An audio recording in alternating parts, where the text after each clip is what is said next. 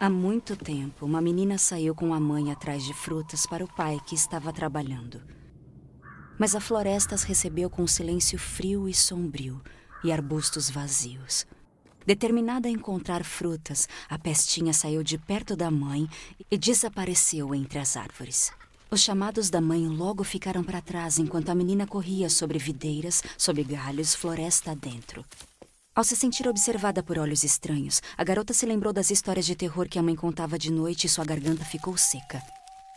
E o Lorde dos Morcegos apareceu. Ele a recebeu com afeto e mordeu a própria asa. Venha, criança, sacie sua sede, disse ele. Então ela bebeu o sangue viscoso e escuro e sorriu de alegria. Ao passar por um cemitério, nuvens carregadas fecharam o céu e o ar ficou muito frio. A garota tremia muito de frio.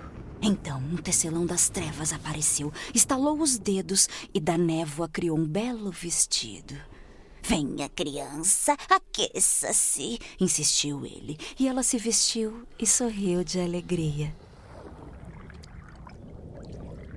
Por águas profundas e tenebrosas ela seguiu, num conveniente barco a caminho de casa.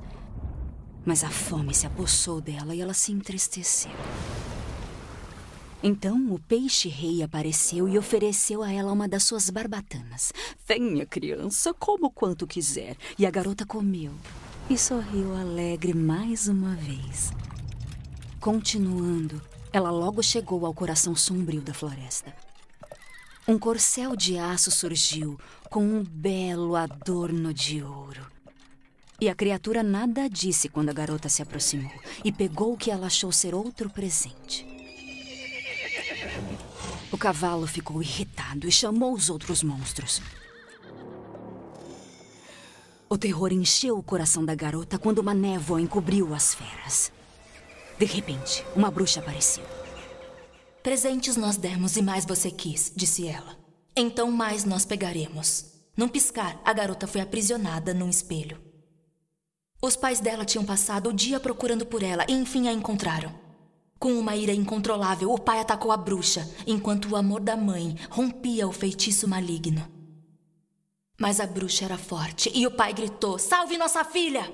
Então a mãe fugiu com a criança, enquanto a floresta era consumida.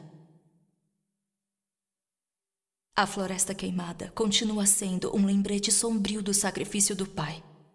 Até hoje, se uma criança encarar as terras chamuscadas por tempo demais, ela terá pesadelos com o pavor de se perder ao buscar frutinhas.